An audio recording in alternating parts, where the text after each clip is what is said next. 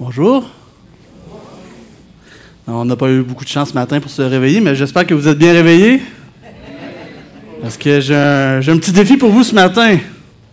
Vous avez vu le titre de mon message? Alors, euh, on va voir un peu un appel que, on va voir un appel que Jésus a pour chacun de nous ce matin. Et euh, le titre du message, euh, c'est une question que j'aurais pu poser d'une manière plus large à l'Église, à l'Église dans son ensemble, mais je voulais que ma question soit un peu plus personnelle. Euh, je voulais phraser ma question pour adresser le sujet dont on va discuter ce matin de manière vraiment personnelle. Et c'est pour ça que je l'ai mis euh, comme ça. Êtes-vous en mission? Parce que la mission, pour plusieurs, ça peut vouloir dire beaucoup de choses. Euh, quand on parle de mission, certains voient ça d'une manière impersonnelle, comme si ça dépend des responsables de l'Église euh, ou encore des différents comités dans l'Église, particulièrement, par exemple, le comité d'évangélisation. D'autres voient ça comme quelque chose qui se passe seulement en dehors de l'Église. La mission, c'est quelque chose qui se passe en dehors de l'Église. Pour eux, leur mission en tant que chrétiens s'arrête euh, après que leur contact non chrétien, leur ami non chrétien se soit converti ou euh, après qu'ils se soient mis à fréquenter une église. Pour d'autres encore, leur mission, elle est personnelle. Elle est liée avec leur ministère, leur ministère qu'ils ont dans l'Église. Ils ont l'impression qu'ils accomplissent leur mission parce qu'ils sont responsables, par exemple, de la louange. Ils sont diacres, ils sont trésoriers, membres du CA, responsables de la cuisine. Peu importe le ministère dans lequel ils sont impliqués dans l'Église, que ce soit l'entraide, le ménage. Plusieurs ont l'impression d'accomplir leur mission en faisant ça. Mais tout cela n'est pas la vision que Jésus avait pour la mission. Jésus vous invite à lire, pas Jésus vous invite, je vous invite à lire avec moi, mais Jésus, je suis certain qu'il vous invite aussi à lire avec moi ce passage-là de sa parole euh, où Jésus nous dit euh, qu'est-ce qu'elle est, comment elle est la nature de la mission de l'Église. Euh, le passage qu'on va voir ce matin, c'est dans Matthieu 28, 16 à 20. Donc, regardons qu'est-ce que Jésus nous dit sur la nature de la mission. Les onze disciples allèrent en Galilée, sur la montagne que Jésus leur avait désignée. Quand ils le virent, ils l'adorèrent. Mais quelques-uns eurent des doutes. Jésus s'étant approché, leur parla ainsi. Tout pouvoir m'a été donné dans le ciel et sur la terre. Allez, faites de toutes les nations des disciples, les baptisant au nom du Père, du Fils et du Saint-Esprit, et enseignez-leur à observer tout ce que je vous ai prescrit. Et voici, je suis avec vous tous les jours jusqu'à la fin du monde.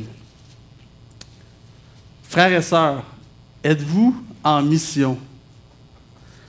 Vous savez, le danger qui guette nos églises, c'est qu'elles soient remplies de gens qui parlent de faire des disciples, qui prêchent sur l'importance de faire des disciples, qui lisent des livres sur faire des disciples, qui prient pour faire des disciples, mais qui ne s'engagent pas à faire des disciples. Jésus nous a appelés à le suivre, à suivre la mission qu'il a commencée avec ses disciples. Il veut que nous soyons quoi? Des pêcheurs d'hommes. La mission, elle est devant nous. Elle est grande. Et, l'Église est le moyen par lequel Jésus a voulu que nous, soyons équipés pour ce travail. Nous sommes dans, dans, une époque où le Seigneur, par sa grâce, veut attirer de nombreuses personnes à lui. Dans Luc 10, 2, le Seigneur Jésus nous dit que la moisson est grande, mais qu'il y a peu d'ouvriers. Qu'est-ce que le Seigneur voulait dire? Ici, Seigneur voulait dire qu'il y a beaucoup de travail à faire et il y a peu de chrétiens. Mais parfois, j'ai l'impression qu'on comprend quelque chose d'autre dans ces paroles-là. J'ai l'impression qu'on se dit qu'il y a peu d'ouvriers pour la, la mission parmi les chrétiens et qu'on devrait prier pour que Dieu suscite plus de personnes qui auront cet appel-là pour la mission. Mais ce n'est pas ça que Jésus veut dire. Pour Jésus, chaque chrétien est un ouvrier pour la moisson. Et c'est peut-être une mission que vous trouvez difficile. C'est peut-être une mission qui vous rend mal à l'aise, qui vous fait douter de vos capacités à la faire. Et si c'est le cas, soyez rassurés, vous n'êtes pas les premiers. Et on voit ça aussi dans notre texte. Donc, on va voir ce matin comment devenir des chrétiens engagés dans la mission de faire des disciples. Premièrement, pour être engagé dans la mission, ben, il faut être soi-même un disciple. On va voir qu'est-ce que ça implique. Premièrement, faire des disciples, bien sûr, ça commence avec chacun d'entre nous. Ça commence avec toi, ça commence avec toi, ça commence avec toi. Ça commence avec chaque membre ici à la CCM qui dit au Seigneur, Seigneur, fais de moi ton disciple. Dans la Bible, vous savez, il n'y a pas de distinction entre les chrétiens ordinaires et les disciples. Dans le Nouveau Testament, le mot chrétien se retrouve une seule fois, mais le mot disciple se retrouve 250 fois. Donc ça caractérise vraiment l'esprit de c'est quoi un chrétien. Ceux qui suivent Jésus, ceux qui sont sauvés par Jésus, ceux qui composent l'Église, mais la Bible les appelle des disciples. Un disciple, ce n'est pas seulement une personne qui croit en Jésus. Parce que les démons croient en Jésus, mais ils ne sont pas des disciples. On n'a pas besoin dans, l'Église de plus de gens qui croient simplement en Dieu. Il y en a partout de ça. Nous avons besoin de plus de gens qui suivent Jésus, qui pensent comme Jésus, qui agissent comme Jésus. Jésus, il veut quoi? Il veut des imitateurs qui lui ressemblent. Les disciples dans notre texte, ben, ils étaient engagés pour Jésus. Ils étaient prêts à le suivre, à lui, faire confiance. Ils se sont déplacés pendant sans doute une semaine pour se rendre justement à cette montagne-là, pour suivre leur maître qui était, qui était supposément décédé. Jésus avait changé leur vie, les disciples lui obéissaient, même après la crucifixion alors que Jésus leur demandait de se rendre en Galilée, là où tout avait commencé, pour le voir. Un disciple de Jésus, c'est ça. C'est celui qui persévère. C'est celui qui marche par la foi et qui garde les commandements de Christ jusqu'à la fin. Vous savez, un disciple, c'est pas seulement quelqu'un qui met sa foi dans la foi, vous savez, c'est très populaire aujourd'hui. Hein? Tant qu'on a la foi, mais la foi dans n'importe quoi. Donc, ce n'est pas celui qui met sa foi dans la foi comme plusieurs chrétiens aussi le font aujourd'hui, à l'image du monde qui nous entoure. C'est celui qui met sa foi dans l'objet de sa foi, Jésus lui-même. Les disciples dans notre texte, ils étaient ébranlés. Notre texte nous dit qu'ils avaient des doutes. Et ici, c'est important de comprendre que euh, n'avaient pas des doutes sur Jésus ou euh, si c'était vraiment Jésus. Ils avaient des doutes sur ce que Jésus attendait d'eux. Qu'est-ce qui allait se passer ensuite? Qu'est-ce qu'il allait leur confier? Le disciple de Jésus, ce n'est pas celui qui a une foi inébranlable, mais c'est celui qui a un sauveur inébranlable.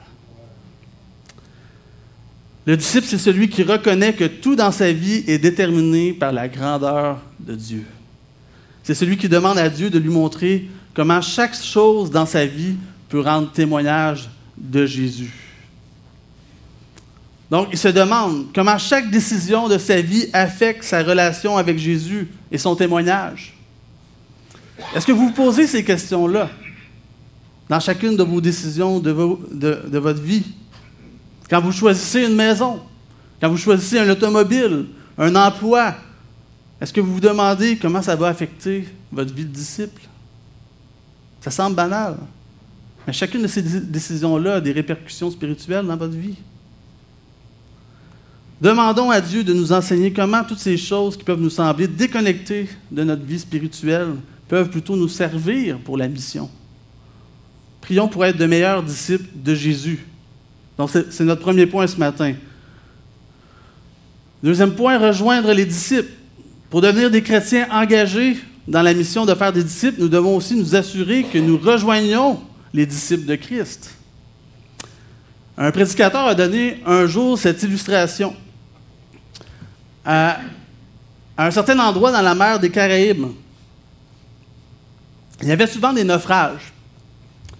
Alors, les autorités locales de cette région-là ont décidé de créer une petite station de sauvetage en mer euh, pour venir en aide à, ceux qui sont en détresse. Mais au début, la station était très petite, pas bien équipée. Alors, les sauveteurs n'avaient pas trop d'intérêt à rester à la station. Ils passaient tout leur temps en bateau à surveiller la mer. Ils étaient très efficaces dans leur travail. Mais à un moment donné, les sauveteurs ont, voulu que leur station soit plus confortable. Alors, leur station est devenue vraiment belle, vraiment full equip. Euh, par contre, qu'est-ce que ça fait? Ça a amené que les sauveteurs voulaient passer plus de temps dans leur station qu'en mer. Finalement, la station, elle a dû fermer. Elle était devenue désuète parce que les sauveteurs arrivaient trop tard maintenant sur les lieux des naufrages et ils étaient plus efficaces dans leur travail. Réfléchissons à ça. Faisons attention pour que notre Église ne soit pas comme cette station de sauvetage. Ne soyons pas des chrétiens qui sont trop confortables dans l'Église et qui ont arrêté de regarder dans la mer. Il ne faut pas penser que les gens viendront tous d'eux-mêmes à la station de sauvetage qu'est l'Église. On a besoin de rejoindre les gens. Et on a tous une certaine influence aussi autour de nous. Vos actions vont affecter les gens qui vous entourent, pour le meilleur ou pour le pire. Notre vie a un impact sur notre entourage, même si on est, on est en bas de l'échelle, même si on ne se sent pas respecté, même parmi les autres autour de nous, nous pouvons avoir une influence par les dons que Dieu nous a donnés. D'après la Bible, un disciple de Christ forme d'autres disciples en les aidant à suivre Christ. Et, réfléchissez à ça. Est-ce que c'est de cette façon que vous exercez votre influence? Nous devons être intentionnels dans notre manière d'influencer les gens. Et pour cela, nous devons avoir une vie orientée vers les gens, vers les autres. Prenons-nous le temps de parler avec les autres, de leur demander comment va leur âme. Est-ce qu'on ouvre nos vies aux autres? Faire des disciples implique certainement de transmettre la connaissance de Dieu euh, mais, et de sa parole, mais ça ne se limite pas à l'enseignement magistral. C'est aussi quelque chose de, de tous les jours. C'est quelque chose qu'on doit faire à tous les jours. Si on est des disciples de Jésus, ça signifie qu'on va orienter nos vies vers les autres, comme Jésus le fait. Ça signifie que nous travaillons à leur bien. L'amour pour les autres est au cœur de la vie disciple. Et nous visons à servir les autres pour Christ. Pourquoi? Parce que Marc 10, 45 nous dit Car le Fils de l'homme est venu, non pour être servi, mais pour servir et donner sa vie comme la rançon de beaucoup. Donc, faire des disciples, c'est quelque chose d'actif. Ça, demande d'entreprendre quelque chose. Ce n'est pas passif. Et ça peut être euh, légèrement gênant. Donc, euh, évidemment, on ne peut pas faire de tout le monde des disciples. Euh, on doit donc faire des choix parmi plusieurs personnes. Nous, devons discerner non seulement les gens qui ont besoin d'aide, mais aussi ceux qui savent qu'ils ont besoin d'aide et qui sont disposés à la recevoir. Parce que dans l'ensemble, nous ne devons pas perdre de temps non plus avec les personnes qui ne sont pas prêtes à accueillir favorablement l'enseignement. Parce que oui, ça, c'est sûr que ça va nous faire perdre du temps d'une certaine manière. Et ça, c'est vrai en dehors de l'Église comme dans l'Église. La première étape de la formation de disciples peut impliquer euh, qu'on se lie d'amitié avec une personne non chrétienne. Nous lui expliquons l'Évangile. Euh, nous l'appelons à la repentance et à la foi. Et ça, c'est la première étape de notre mandat dans notre texte de ce matin au verset 19. Faites de toutes les nations des disciples. Donc, ça demande de sortir de nos murs. Les baptisant au nom du Père, du Fils et du Saint-Esprit. Donc, une fois que la personne non chrétienne se repent, une fois qu'elle croit, ben, elle devrait être baptisée et considérée comme un membre de l'Église. Donc, nous avons vu que Dieu nous appelle à être des disciples nous-mêmes, puis, deuxièmement, à rejoindre ses disciples. Maintenant, nous allons voir que Dieu nous appelle finalement à développer des disciples. C'est quoi développer des disciples? Bien, c'est tout simplement de continuer d'aider un frère ou une sœur dans la foi à suivre Jésus. C'est simple. Bien souvent, nous pensons que le grand mandat que le Seigneur Jésus nous a confié s'arrête avec le baptême. Donc, euh, nous voulons être de bons modèles de disciples pour les non-croyants, nous voulons les rejoindre, nous voulons les enseigner pour les amener à la conversion et au baptême, et puis cela s'arrête. Pourtant, ce n'est que la moitié du mandat qui nous est confié. Si nous arrêtons là, nous n'accomplissons pas la deuxième partie de notre mandat. Notre texte dans Matthieu 28, 20 nous dit Et enseignez-leur à observer tout ce que je vous ai prescrit. Faire des disciples, dans son essence, ça consiste à enseigner. Ici, on parle d'enseigner à des croyants baptisés, hein, parce que là, dans l'ordre, ils ont été déjà baptisés. Évidemment, on enseigne aussi aux non-croyants. D'une autre manière, on enseigne l'Évangile. Mais on continue d'enseigner aussi après le baptême. L'Église a un devoir collectif, certainement, d'enseigner ses membres. Et euh, qu'est-ce que ça veut dire ici dans notre texte enseigner? c'est enseigner avec des mots, c'est-à-dire ce qui nous est prescrit dans la Bible. Nous devons enseigner toutes les paroles que Jésus enseignait lui-même à ses disciples et on doit enseigner toutes les paroles de la Bible, même parfois quand les textes sont plus difficiles. C'est ce que nous efforçons de faire ici à la CCM par des prédications à chaque dimanche. C'est ce qu'on essaie de faire aussi avec la formation continue à chaque dimanche. Mais nous avons aussi le devoir, chacun, de nous enseigner les uns les autres sur le plan interpersonnel. Il faut préciser que Jésus n'a pas simplement commandé à ses disciples d'enseigner. Il leur a demandé d'enseigner aux gens à obéir nous, nous enseignons pas seulement avec nos mots, mais aussi avec notre vie entière. Une relation de formation de disciples nécessite bien plus qu'un enseignement académique comme celui du dimanche. Faire disciples, c'est de les inviter aussi à vous, imiter, en faisant de votre foi en Christ un exemple à suivre. Par, par conséquent, nous devons être prêts à, à être observés et à inviter des personnes dans notre vie afin qu'elles puissent le faire. Si les gens ne vous connaissent pas, ils ne savent pas comment vous réagissez dans telle ou telle occasion, quel choix vous prenez, comment vous vous occupez de votre famille, comment vous dealez avec les problèmes au travail? Ils n'apprennent pas, ils ne sont pas enseignés à voir comment un chrétien passe à travers ces choses-là. Nous devrions tous être en mesure de dire ces mots de Paul aux autres chrétiens de notre entourage. Soyez mes imitateurs, comme je le suis moi-même de Christ. 1 Corinthiens 11, 1. J'ai déjà vu un bel acrostiche euh, du mot disciple qui explique bien c'est quoi être un disciple. Et il présente en même temps les domaines principaux où nous devrions donner l'exemple dans une relation de formation de disciple. Donc, j'aimerais qu'on examine cet acrostiche ensemble. Un acrostiche, c'est quoi? C'est, on fait une phrase avec la première lettre, euh, ben, avec chaque lettre dans un mot. Donc, ici, on a le mot disciple. Donc, le D, et ça, c'est important que vous vous souveniez de ça, ça va vous aider aussi à, mettre en application plus tard. Euh, qu'est-ce que vous voulez, où vous voulez donner l'exemple? Donc, le, D, c'est un disciple, ben, c'est une personne qui décide de suivre Jésus.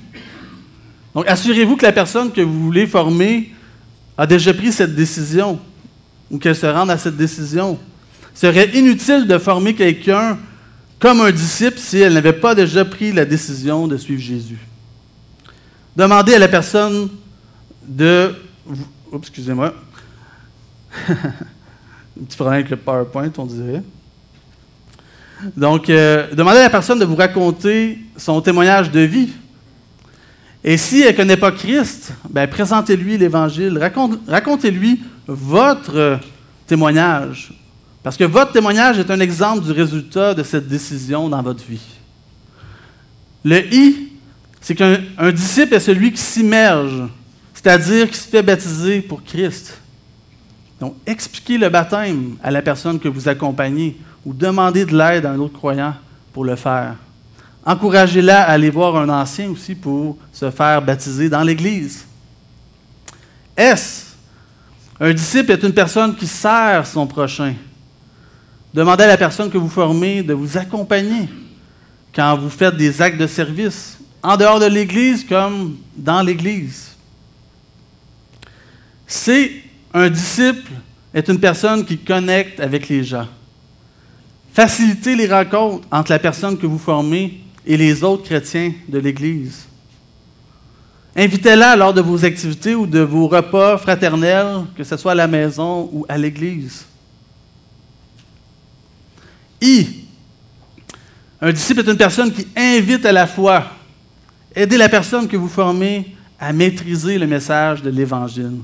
Encouragez-la à parler de Jésus autour d'elle. Priez avec elle pour ses contacts, sa famille. Et accompagnez-la dans des activités d'évangélisation. P. Un disciple est une personne qui prie. Priez avec la personne que vous formez.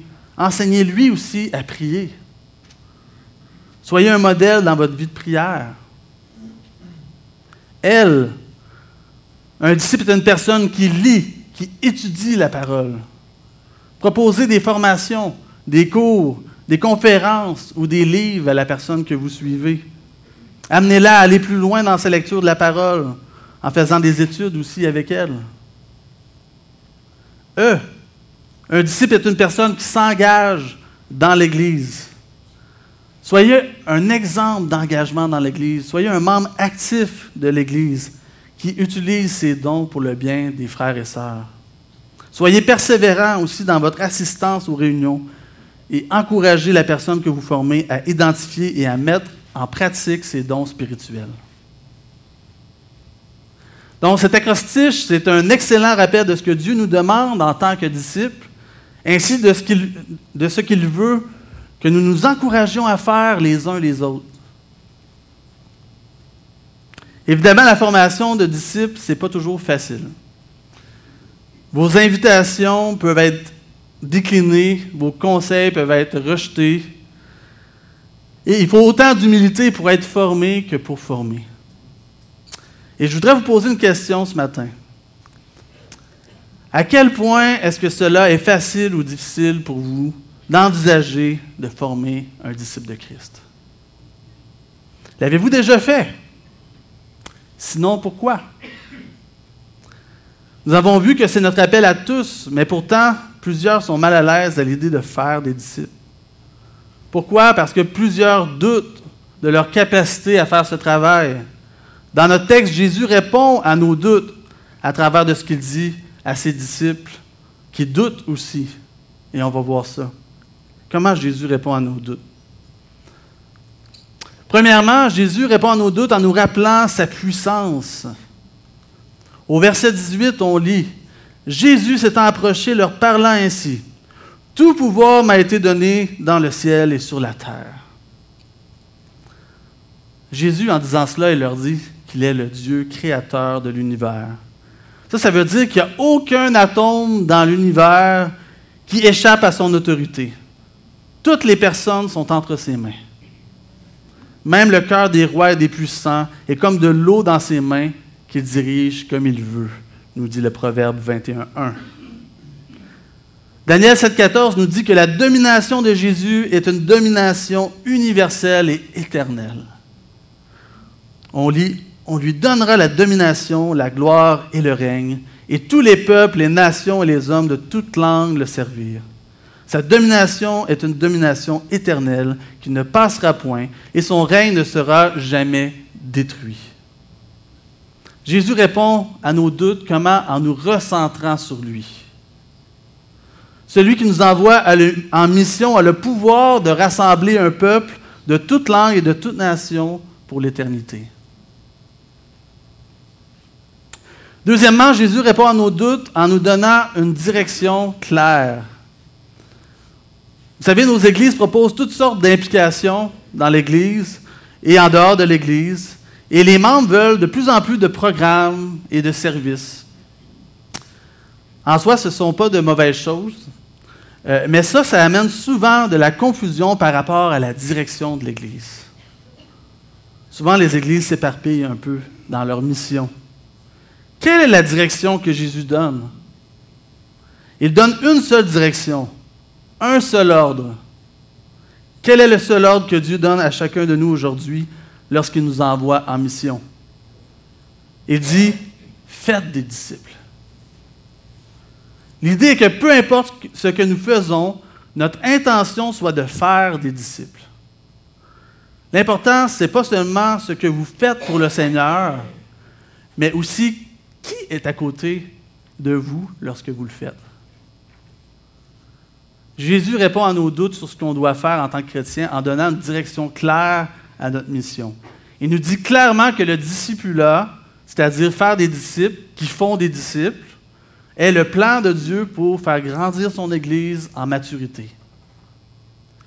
Paul met ce modèle en évidence lorsqu'il dit à Timothée, dans 2 Timothée 2.2, Et ce que tu as entendu de moi, en présence de beaucoup de témoins, confie-le à des hommes fidèles qui soient capables de l'enseigner aussi à d'autres. Est-ce que vous prenez du temps dans vos occupations quotidiennes pour faire des disciples? Priez-vous pour que Dieu vous envoie un ou des disciples pour que vous l'aidiez ou les aidiez à suivre Christ? Peut-être que vous ne doutez pas de la puissance de Dieu pour accomplir le changement qu'il désire dans le cœur de ses disciples. Peut-être que vous ne doutez pas non plus de ce qu'il vous demande de faire par rapport à la mission, mais peut-être que vous doutez encore de vos capacités. Et troisièmement, Jésus répond à nos doutes par sa présence. Après avoir donné ses instructions à ses disciples pour leur mission, Jésus leur dit au verset 20b, Et voici, je suis avec vous tous les jours jusqu'à la fin du monde. Qu'est-ce qu'il voulait dire par là? Dans Acte 1.8, Jésus explique que les, les apôtres avaient besoin de recevoir le Saint-Esprit pour accomplir leur mission.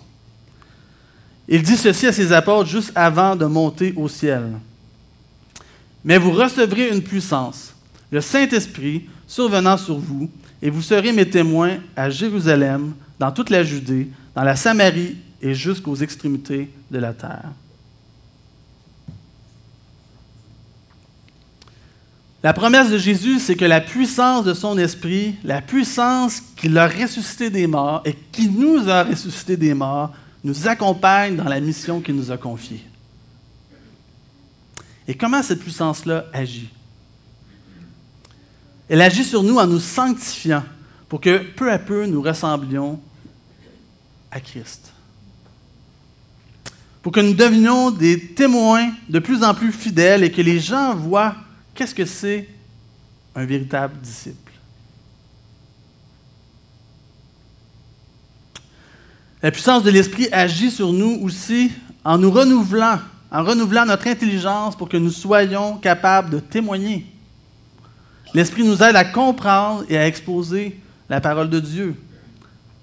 Donc, si nous cherchons à vivre la puissance de Jésus dans nos vies, ben, nous devons accomplir ce pourquoi il nous a donné sa puissance, la mission. Cherchez la puissance de Dieu dans vos vies, accomplissez sa mission. Dieu va vous remplir de son esprit pour la mission. En conclusion, je vous invite à vous faire un plan pour entrer dans la mission que Jésus nous a confiée. Commencez par choisir une personne à former. Ça peut être euh, un croyant qui est dans votre famille, ça peut être un membre de l'Assemblée. Euh, mais sachez que la Bible enseigne dans l'Épître à titre que les hommes forment des hommes et que les femmes forment des femmes.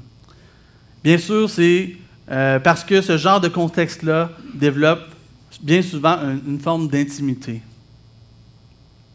La Bible accorde aussi de l'importance à l'âge dans ce type de formation-là.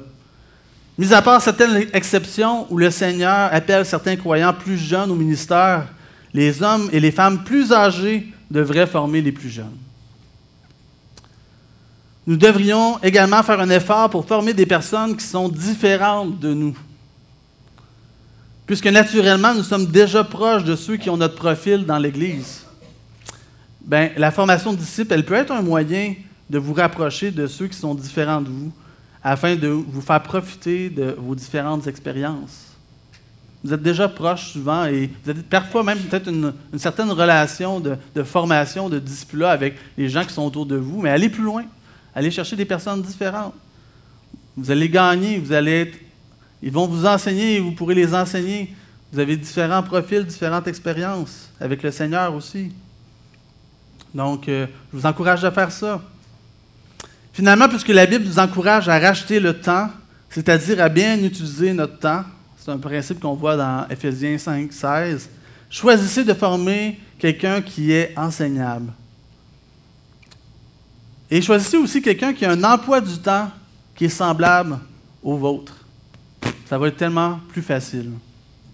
Et parfois, le choix est difficile, mais si vous avez le choix entre une personne A ou une personne B, et c'est plus facile pour vous de rencontrer la personne B, sentez-vous pas mal de choisir la personne B. Si tout le monde fait son rôle dans l'Église, la personne A, quelqu'un va s'en occuper. Aidez-vous. Aidez-vous à entrer dans la mission aussi. Bref, soyons sages et réfléchis lorsque nous choisissons les personnes à qui nous allons consacrer notre temps. Mais souvenons-nous souvenons que la providence de Dieu, dépasse parfois nos plans. Et Dieu met devant nous certaines personnes parfois. Donc, restez ouverts dans la prière. Prions. Demandons de la sagesse à Dieu, mais lançons-nous.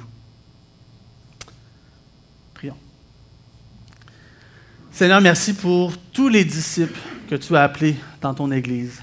Merci pour ces hommes et ces, ces femmes qui te suivent. Je te prie ce matin pour que ton œuvre en nous s'accomplisse de jour en jour pour ta gloire. Et donne-nous de faire des disciples à ton image. Seigneur, viens briser nos doutes par ta puissance, par ta direction, par ta présence. Et sers-toi de nous pour guider les gens vraiment vers toi, mais aussi vers une vie d'obéissance et de sainteté. Sers-toi de nous pour démontrer ton amour les uns pour les autres. Utilise-nous pour consoler. Utilise-nous pour guérir. Aide-nous à accomplir la mission que tu nous as confiée pour ta gloire. Amen.